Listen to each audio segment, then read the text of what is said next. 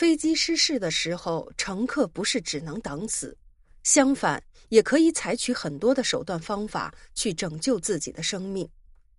飞机失事的历史上，人们听到最多的就是无人生还。事实上，飞机失事也有很多种分类，并不意味着所有的飞机失事都会机毁人亡。航空历史上遇到飞机失事生还的也有很多，掌握了一定的方法，也会有生还的希望。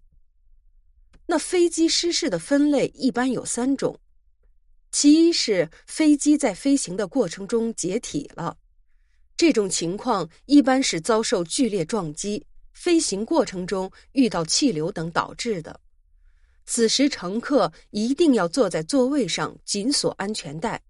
防止自己脱离座位而四处冲撞。其二是飞机起飞的时候遇到突发的恶暴等恶劣天气而造成的失事。乘客需要知道紧急出口距离自己的位置有多远，并做出及时的反应。其三是飞机在降落时坠落，在这种情况下，机头冲地，机身和机尾能够得到一定的缓冲。这时要找到紧急的出口，及时的逃离。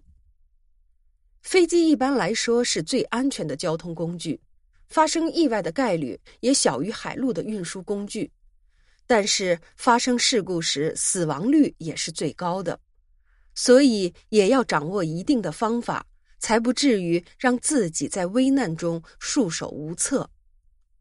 首先，在上飞机后要记住乘务员所讲的注意事项。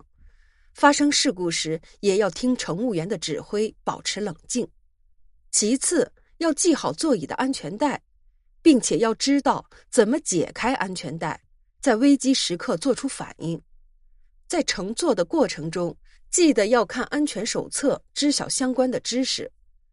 乘客要清楚救生衣和氧气面罩的位置，并了解氧气面罩的用法。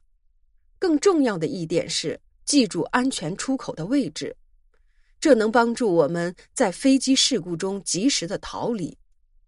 其实，在乘坐飞机的过程中，也不需要太紧张，遵守相关的规定和听从有经验的乘务员指挥，就是相当好的拯救自己生命的方法。